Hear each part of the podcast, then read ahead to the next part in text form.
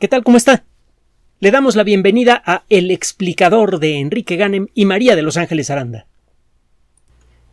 En los últimos años, algunos desarrollos tecnológicos han abierto las puertas para nuevos descubrimientos científicos muy importantes. Por ejemplo, el desarrollo de las técnicas de biología molecular como las que acaban de valer el, Premio Nobel de eh, Medicina o Fisiología o el Premio Nobel de Química, pues llegan estas tecnologías y, eh, una de las consecuencias es que empezamos a hacer muchos descubrimientos. Estas tecnologías permiten ver, eh, explorar lo que antes era inalcanzable para el intelecto humano. Pero incluso algunas tecnologías que ya tienen con nosotros una buena cantidad de años, a pesar de que parecen viejas, todavía siguen sirviendo como herramientas para hacer descubrimientos de frontera. La resonancia magnética es una técnica que fue desarrollada en el siglo pasado, en, en la última década, década y media del siglo pasado. Se basa eh, en las características magnéticas de todos los átomos. Si usted le acerca un imán a un átomo de hidrógeno, nada pasa. El hidrógeno no es atraído por los imanes. Pero si usted coloca un átomo de hidrógeno en un ambiente donde hay un campo magnético que está oscilando con una cierta frecuencia, el átomo de hidrógeno se pone a bailar y al hacerlo emite ondas de radio. Si usted, y estos cálculos no son fáciles de hacer, si usted estudia las propiedades de las uniones que hay entre distintos tipos de átomos, usted puede encontrar, entre otras cosas, qué características debe tener un campo magnético para poner a vibrar a una molécula que tenga una cierta composición. Va el rollo un poquito más claro.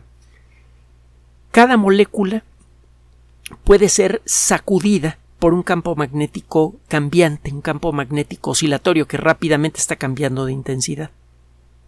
Ahora, cada molécula va a responder de manera diferente a un campo magnético. Si usted, eh, por inventarme un número, hace oscilar un campo magnético mil veces por segundo, a lo mejor algunas moléculas sí van a vibrar, pero otras no. Si usted cambia la frecuencia a dos mil ciclos por segundo, si usted hace cambiar la intensidad del campo magnético dos mil veces por segundo, las primeras moléculas que vibraban ahora se quedan quietas y las otras se ponen a vibrar.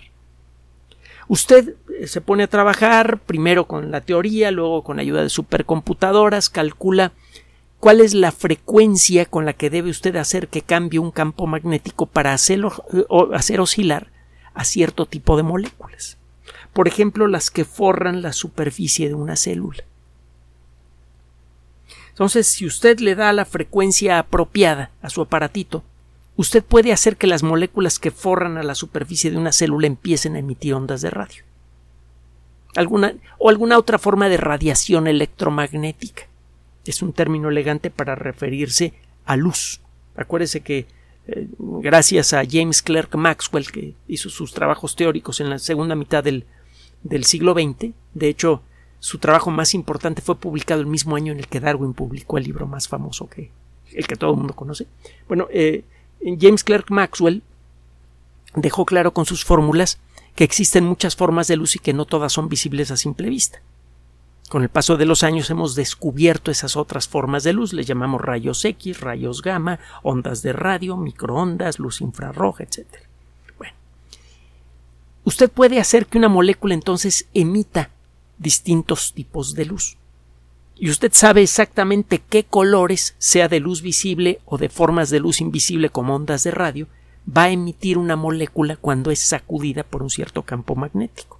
Usted construye una maquinota enorme que tiene un electroimán muy poderoso, que funciona, por cierto, con superconductores, con estos materiales ultrafríos que son capaces de conducir una corriente eléctrica muy intensa sin quemarse no ofrecen resistencia al paso de la corriente eléctrica. Eh, usted puede hacer entonces con ellos un electroimán que produce un campo magnético poderosísimo. Y como puede cambiar muy rápidamente la cantidad de corriente que pasa por el imán, puede hacer por el electroimán usted puede hacer que el campo magnético generado por este aparato oscile muchas veces por segundo también. Entonces usted pone una computadora dentro de este aparatito que tiene su superconductor, una fuente de corriente bastante poderosa y lo programa para que comience a emitir eh, eh, un campo magnético oscilante de cierta frecuencia. Eso hace que las moléculas que se encuentran en ciertas regiones de una célula eh, respondan sacudiéndose y emitiendo ondas de radio o ondas de algún otro tipo. Usted tiene además un detector en el, en el aparato este. Y bueno, si coloca usted una persona en medio de este aparato, las moléculas de, ciertos, eh, de, eh, ciertas regiones de, su cuerpo van a empezar a emitir ondas de radio. Si usted tiene el detector apropiado, puede usted hacer un mapa tridimensional muy detallado de aquello que emitió esas ondas de radio. En menos palabras, con los sistemas de resonancia magnética usted puede hacer que distintas partes del cerebro brillen con una forma de luz invisible. Usted puede capturar esa, e, e, esa luz y generar una imagen tridimensional ultra detallada del interior del cuerpo de una persona, mucho más detallada que la que se consigue con rayos X. Con otra ventaja, en los sistemas de resonancia usted se puede pasar horas enteras. El único problema es que hay que estar muy quieto. Eh, tiene usted, por ejemplo, el cuerpo o la cabeza metida en un espacio muy pequeño, le puede dar claustrofobia y es muy ruidoso. Pero por lo demás es total, absoluto y completamente inofensivo. Y se ha usado miles de millones de veces desde que fue inventado. Tenemos muy claro que realmente son inofensivos los sistemas de resonancia magnética, mucho más que los rayos X los rayos X en, cualquiera de sus formas, sea una placa clásica, una tomografía de rayos X, eh, pues involucra radiar al cuerpo con una forma de radiactividad, una forma de, radiación, eh, en cantidades muy pequeñitas. En circunstancias normales eso no hace ningún daño, pero una persona que tuviera que exponerse muchas veces a los rayos X tendría problemas de salud los primeros médicos que usaron los rayos X para hacer diagnóstico morían sistemáticamente de cáncer. Bueno, eh, eh, esta nueva tecnología, bueno, nueva, nueva vieja tecnología, permite obtener imágenes más detalladas que los rayos X. Eh, puede estar usted horas metido en, ese aparato sin ningún problema, ni para usted ni para las personas que estén cerca, excepto por la cuestión del ruido, que si son muy ruidosos hay que ponerse tapones de oído. Estos sistemas tienen otras ventajas adicionales. Si usted juega con mucha precisión con las, eh, con las frecuencias de, de oscilación de este campo magnético, puede conseguir que ciertas moléculas muy específicas sean las que emiten esas ondas de radio. Si esas moléculas están siendo formadas continuamente en el interior de una célula como parte de la vida misma de, la célula, usted puede literalmente ver reacciones químicas dentro de una célula o dentro de una parte importante hecha de muchas células, por ejemplo, del cerebro. Usted puede ver cómo funcionan distintas partes del cerebro, cómo se activan y desactivan distintas partes del cerebro, cuando está usted contando en voz alta, cuando cuenta usted en silencio, cuando eh, le dan a, oler una rosa, cuando le piden que recuerde alguna cosa de la infancia. Se puede ver cómo distintas partes del cerebro se van activando y desactivando. Esta tecnología se ha usado, se llama resonancia magnética funcional y tiene muchas eh, eh, variantes. Se ha usado, por ejemplo, para evaluar el, sistema de aprendizaje. Cuando una persona realmente está aprendiendo algo, se puede ver un cierto patrón de actividad en distintas zonas del cerebro que no se ve cuando una persona está muy atenta escuchando a alguien pero realmente no está entendiendo lo que escucha se puede convertir, son muy toscos los sistemas de resonancia que hay en la actualidad, aunque dicen por allí que, que podrían sacar dentro de no mucho aparatos portátiles muy baratos. Se pone usted un casco y se podría hacer resonancia magnética.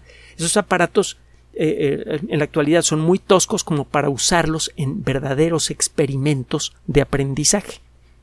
Pero dentro de poco se van a poder utilizar para que los maestros se dejen de tanta teoría de la enseñanza y puedan ver en la práctica si ciertos sistemas de enseñanza realmente tienen un efecto directo medible en el cerebro de las personas que tienen enfrente.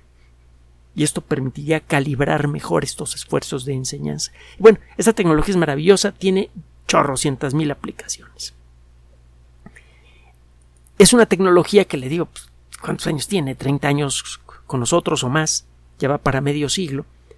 Es como que ya no debería ofrecer muchas sorpresas, pero lo cierto es que a cada rato salen trabajos de investigación súper interesantes que pueden abrir el camino para mejorar en mucho nuestra salud física y mental y que se apoyan precisamente en la resonancia magnética.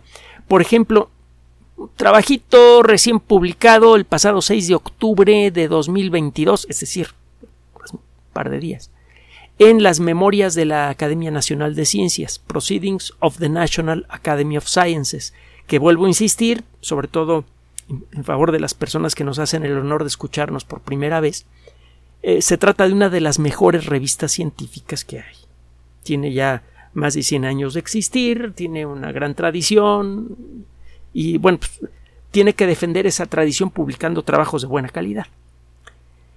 El trabajo fue realizado por investigadores de la Universidad de Basilea y eh, en pocas palabras se pusieron a estudiar el comportamiento del cerebro bueno, de todo lo que hay dentro de nuestra cabeza, cuando una persona está viendo una imagen neutral, por ejemplo, pues, un paisaje, gente caminando en una ciudad o algo, y luego le muestran una imagen que le trae malos o muy buenos recuerdos. Cuando una imagen genera una reacción eh, desagradable porque trae un recuerdo de lo que usted quiera, algún eh, e, e, evento violento, eh, algún evento peligroso o desagradable del pasado. este trabajo pretendía buscar en qué regiones del cerebro se guardan las memorias desagradables. Bueno, las memorias intensas tanto buenas como malas. Hay imágenes que inmediatamente evocan algún recuerdo mucho muy agradable del pasado, ser una fotografía de antiguos compañeros de escuela o de trabajo, por ejemplo, o de alguna cosa que hizo usted en el pasado y que de la que siente mucho orgullo, o un recuerdo muy malo. sabemos que hay algunas regiones del cerebro, por ejemplo, eh, una parte que se encuentra cerca del centro del, del cerebro mismo que se llama la amígdala, que tiene mucho que ver con el procesamiento de las emociones. Pero una cosa es qué parte del cerebro procesa las emociones y en qué parte del cerebro se guarda la información que dispara una emoción. Adentro de nuestra cabeza no solamente encuentra usted al cerebro, hay otras estructuras, algunas muy simples, otras que resultaron no ser tan simples como creíamos, que tienen mucho que ver con, nuestra vida diaria. Por ejemplo, el bulbo raquídeo es la región en donde el, sistema nervioso central se conecta con el cerebro. Cualquier señal que corra por la espina dorsal y luego llegue, por ejemplo, a brazos y piernas, pasa por por el bulbo raquídeo. Incluso las eh, eh, señales que hacen que funcionen de manera inconsciente músculos cruciales para nuestra vida, por ejemplo el diafragma. También hay otra estructura que se llama cerebelo. A simple vista, pues es como un cerebro chiquitito. Está en la nuca, en la parte de abajo de la nuca. Desde hace tiempo sabemos que el cerebelo tiene un papel importante en el movimiento, en particular en el equilibrio. Pero bueno, e, en, el cerebelo se realizan muchas funciones cruciales para el control del movimiento. El movimiento fino, por ejemplo. El cerebelo está muy activo en un pianista de concierto o en una persona que escribe muy rápido en un teclado. Esto lo sabemos desde hace eh, muchos años. Si tiene usted eh, el cerebelo dañado, puede tener problemas de equilibrio. Usted habla perfectamente, eh, realiza sus funciones normales, pero cuando se para y trata de caminar, inmediatamente pierde el equilibrio y usted eh, no entiende por qué lo perdió. El proceso del movimiento se antoja tan complejo que se llegó a pensar que el cerebelo servía nada más para eso. Estos investigadores implícitamente partieron de esa idea cuando empezaron a buscar el lugar en donde se almacenan las memorias muy muy buenas o las memorias muy muy malas, las memorias que generan una respuesta emotiva fuerte. Sabemos en qué regiones del cerebro se almacenan otro tipo de memorias, por ejemplo, eh, las tablas de multiplicar y ese tipo de cosas, en, qué regiones generales del cerebro se, guarda esa información que hemos aprendido de memoria.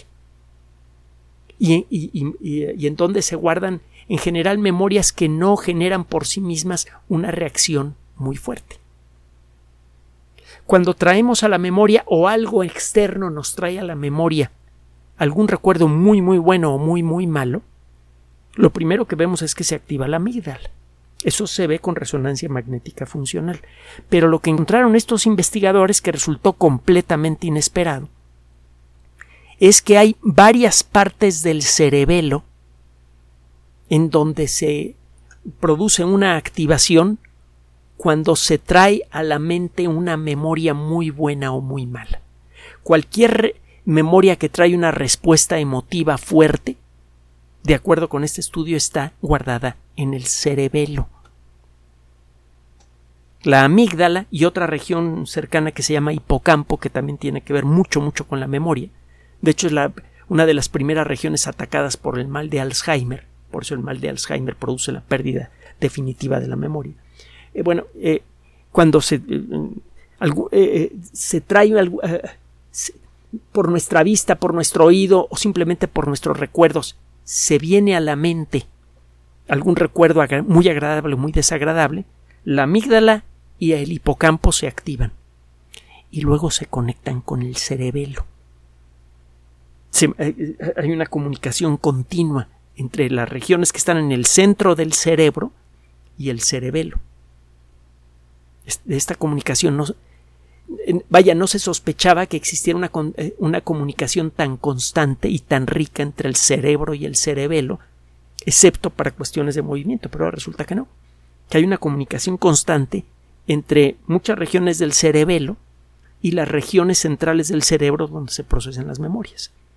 Cuando se activa alguna de esas regiones por el motivo que sea, un estímulo visual, eh, un sueño, lo que usted quiera, inmediatamente se activa el cerebelo y, estas regiones del cerebro, prácticamente en paralelo. Y es entonces cuando se viene una sensación o muy desagradable o muy agradable por la memoria que está regresando a usted. Esto es de gran valor porque tiene mucho tiempo que estamos tratando de entender cómo funcionan estas memorias, sobre todo las desagradables existen muchos problemas eh, graves, por ejemplo, el síndrome de tensión postraumática, el término estrés en español, en castellano es tensión. El síndrome de tensión postraumática tiene precisamente esa característica. De pronto, en un sueño o, cualquier imagen que, pudiera tener algún paralelo con, eh, alguna cosa que le pasó a usted, trae a la mente una memoria muy clara, muy, sentida, de algún hecho muy desagradable, y eso puede hacer que se despierte usted a la mitad de la noche, puede hacer que se paralice usted cuando está trabajando. Esto le pasa a mucha gente que ha sufrido accidentes o que ha experimentado eh, violencia, etcétera, etcétera. Y eso puede generar, no solamente puede, frecuentemente interfiere en la vida normal de muchas personas. Y desgraciadamente hay muchísimas personas en todo el mundo que han experimentado por un motivo o por otro circunstancias desagradables en su vida. Se han buscado curas para esto, medicamentos que, ayuden a, atenuar esta situación sin éxito. ¿Y sabe por qué?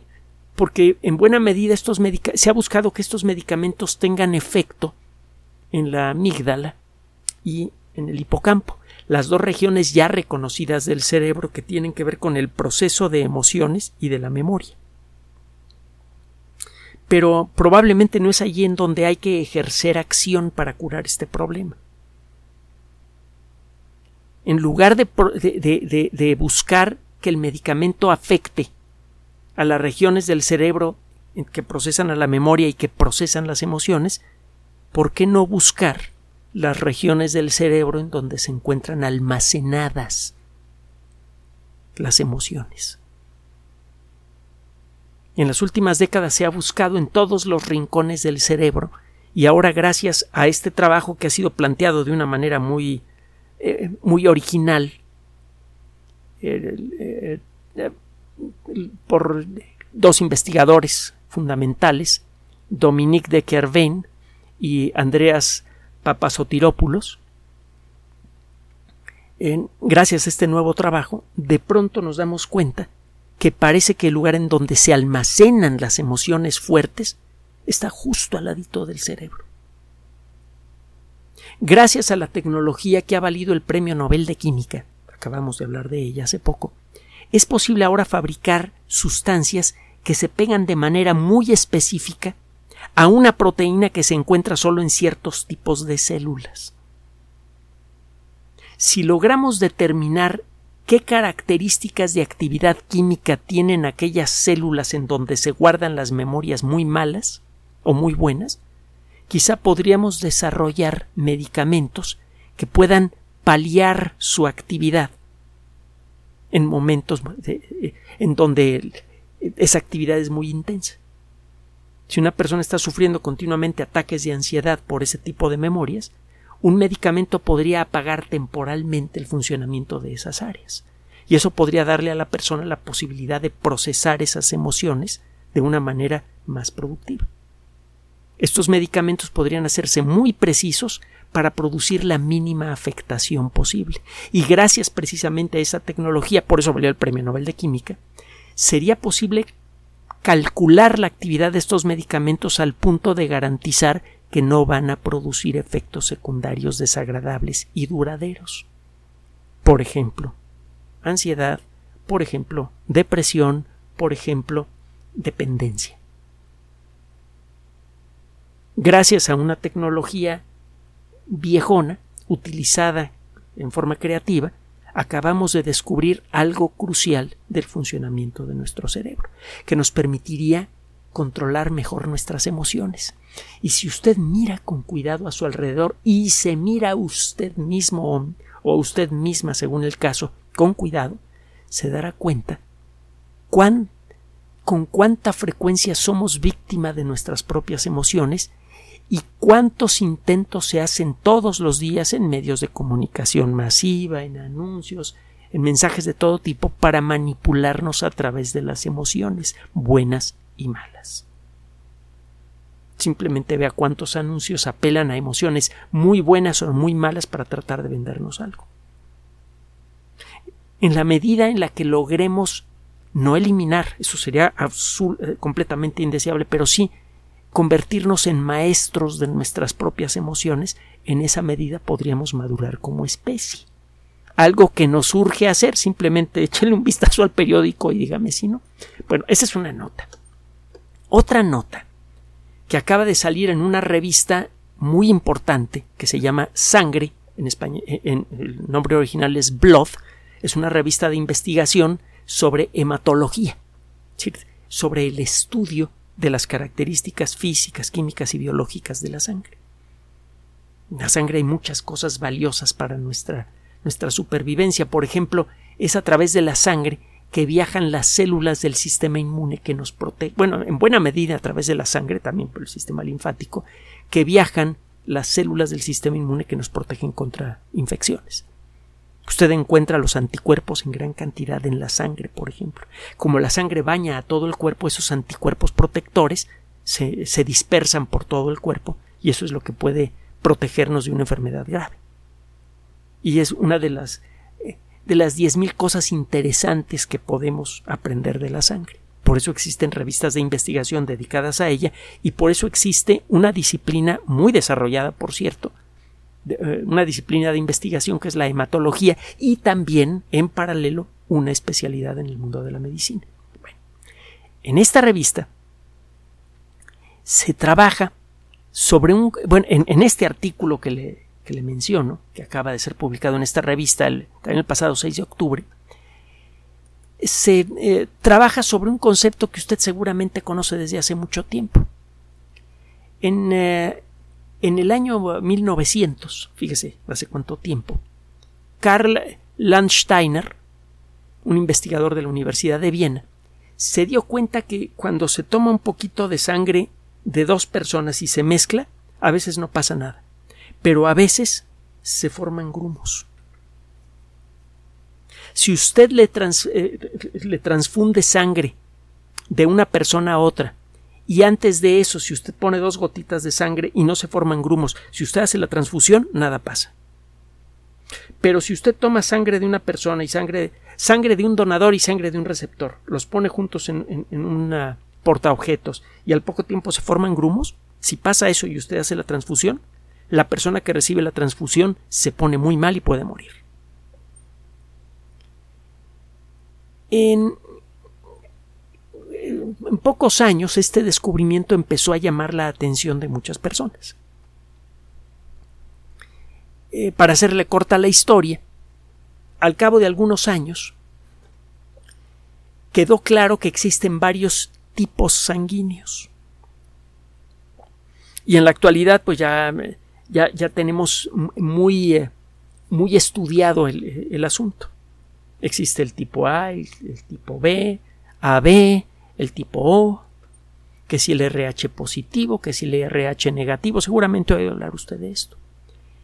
La existencia de estos tipos sanguíneos está determinada por la presencia de ciertas proteínas en la sangre, en particular en los glóbulos rojos.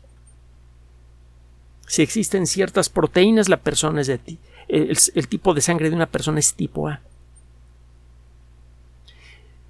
si usted mezcla dos tipos incompatibles de sangre, al cabo de poco tiempo el sistema de defensa de, la sangre de una persona ataca a la sangre de otra. Por eso no puede usted transfundirle sangre incorrecta a una persona. Inmediatamente el sistema inmune empieza a atacar a esos glóbulos rojos que ha metido usted, bueno, a todas las células que ha metido usted en el torrente sanguíneo de la persona receptora, se empiezan a formar coágulos, se liberan sustancias que producen fiebre y otras y otros síntomas desagradables y bueno, la reacción en cadena puede ser realmente terrible.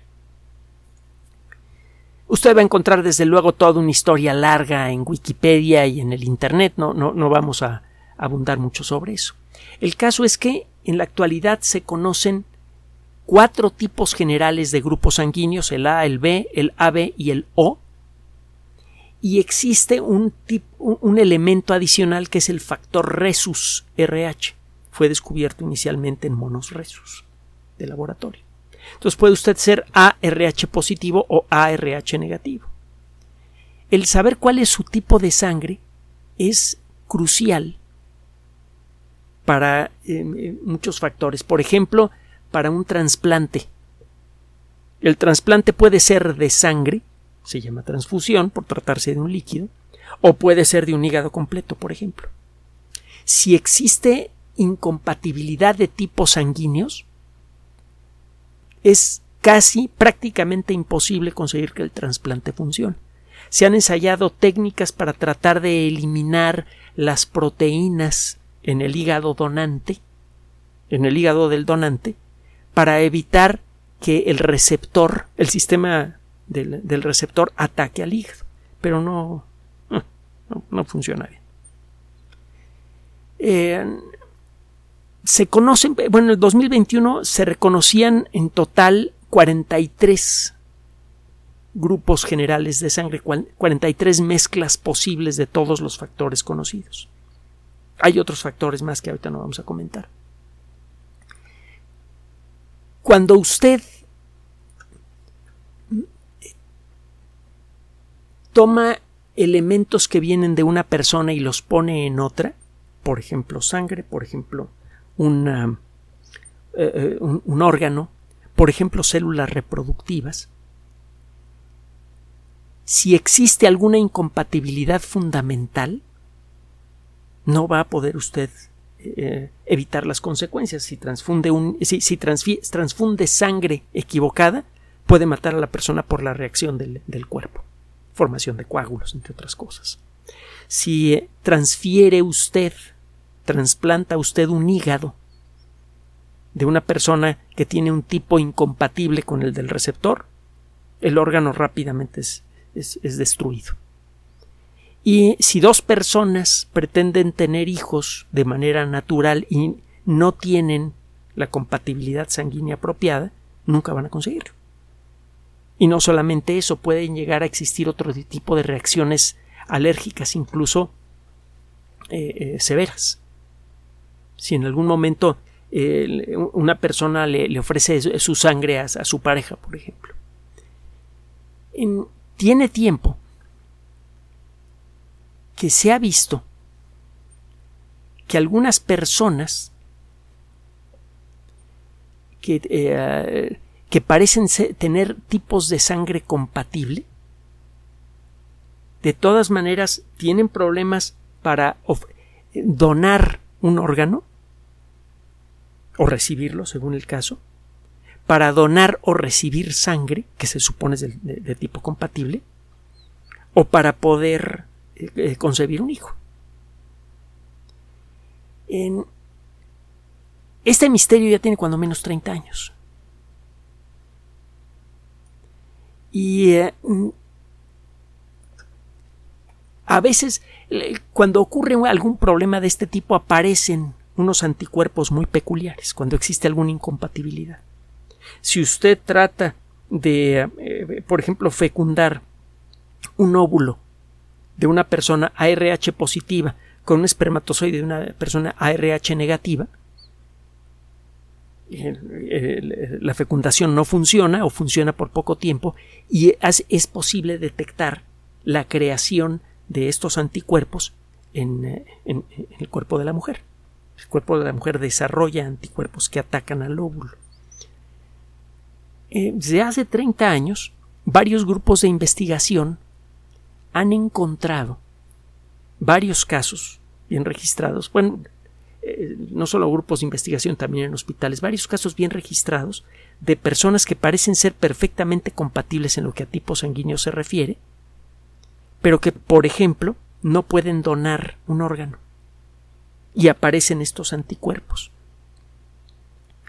Este grupo de investigación empezó a utilizar técnicas avanzadas de secuenciación de ADN y también técnicas para e-, editar genes. Este equipo de investigación eh, logró demostrar que que el gene que sirve para producir una cierta proteína que se llama piezo con Z, piezo 1, que tiene muchas funciones muy interesantes y, muy diferentes, es una proteína comodín que sirve para muchas cosas. Bueno, que el gene que eh, eh, eh, sirve para codificar piezo 1 tiene algo que ver de manera muy directa con un factor hasta ahora desconocido de compatibilidad sanguínea. Como consecuencia de este trabajo, ahora reconocemos un nuevo tipo de sangre que se llama ER. Bueno, estamos empezando a hacerlo porque este trabajito acaba de salir. Este nuevo factor ER está directamente asociado con varios casos de abortos espontáneos, inexplicables. Las personas parecían perfectamente sanas, la compatibilidad sanguínea era ideal, supuestamente, y de pronto sufrían un aborto y luego otro y luego otro. Y ahora es posible entender exactamente cuál es la causa. La causa es una incompatibilidad genética, una incompatibilidad molecular que no había sido posible reconocer antes porque no contábamos con las herramientas moleculares para poder hacer pruebas. No sabíamos de dónde venía el, el problema con varios, varios trabajos anteriores sugirieron que quizá Piezo 1 podría tener algún papel en esto. Y estos investigadores de plano agarraron células de dos personas que tenían estas incompatibilidades raras, editaron los genes y lograron recrear esta incompatibilidad en células de personas que sí son compatibles y lograron crear la, eh, lograron eliminar la incompatibilidad en células de personas que tenían problemas para concebir. Esto nada más se hace a nivel celular, no se hace para facilitar la concepción in vitro porque no es no, no, no se considera ético hacer ediciones genéticas en, células humanas, eh, aunque eh, cuando menos no en, no, eh, en células reproductivas. Sí se han permitido con ciertas limitaciones hacer experimentos que editan información genética en personas adultas con enfermedades muy graves como la fibrosis quística. Y esos experimentos han tenido resultados así como no completamente negativos, pero no todos lo positivos que uno quisiera, pero van por buen camino. Pero bueno, el caso es que gracias a estos trabajos fue posible demostrar que ciertas variantes de piezo 1 pueden producir este problema. Y esto puede tener consecuencias hasta legales. Acuérdese de cuál es la postura en, muchos lugares con respecto al, tema del aborto, que es un tema desde luego muy delicado. En, varios países del mundo se tienen perspectivas eh, cavernícolas. Una mujer que sufre un aborto espontáneo puede ir a parar a la cárcel y por mucho tiempo. Hay un caso muy sonado recientemente, etcétera. Si eh, se demuestra que una eh, ha pasado en más de una ocasión que una mujer que sufre varios abortos y el médicamente se supone que no tiene ningún problema, pues la mujer se vuelve sospechosa de causarse esos abortos y, pueden acusarla. Bueno, ahora resulta que eh, con, con este nuevo entendimiento se podría ver si cuando menos en algunos de esos casos no está involucrado un problema molecular. Y como esto podríamos empezar a encontrar, gracias a las nuevas herramientas, las causas de muchos problemas que llegan incluso a una corte de ley y que tienen una causa molecular entendible y cuando menos entendible e identificable y eventualmente corregible. Hemos dicho en muchas ocasiones que la ciencia es una fuerza de cambio social. Y el cambio puede ser para bien o para mal. Allí sí depende de la, de la decencia de las personas que apliquen el conocimiento científico y de la de la dispersión de este conocimiento en la sociedad. En la medida en la que más gente sabe este tipo de cosas, es más fácil que la colectividad decida adoptar leyes más decentes.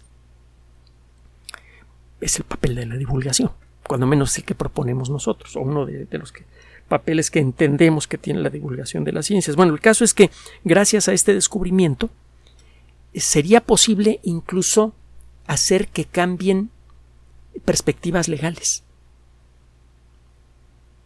Se podría incluso quizá hasta liberar a personas que han sido acusadas de manera errónea. La ciencia bien entendida bien utilizada, ayuda a entender mejor al mundo, ayuda a entendernos a nosotros mismos de mejor manera y por lo tanto a los demás. Y por lo mismo, de nuevo, bien utilizada, se convierte en una fuerza social de progreso. Gracias por su atención además de nuestro sitio electrónico www.alexplicador.net.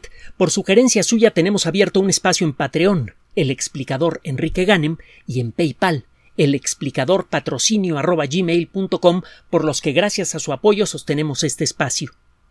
Puede usted descargar gratuitamente estos audios en formato MP3 en Spotify y en iTunes como El Explicador sitio oficial y en SoundCloud como El Explicador y con formato de video en YouTube en El Explicador sitio oficial. Recuerde nuestras redes sociales de siempre, Twitter Enrique-Ganem y en Facebook Enrique Ganem sitio oficial, El Explicador y los grupos que usted ya conoce. Finalmente, El Explicador siempre somos María de Los Ángeles Aranda y Enrique Ganem. Gracias.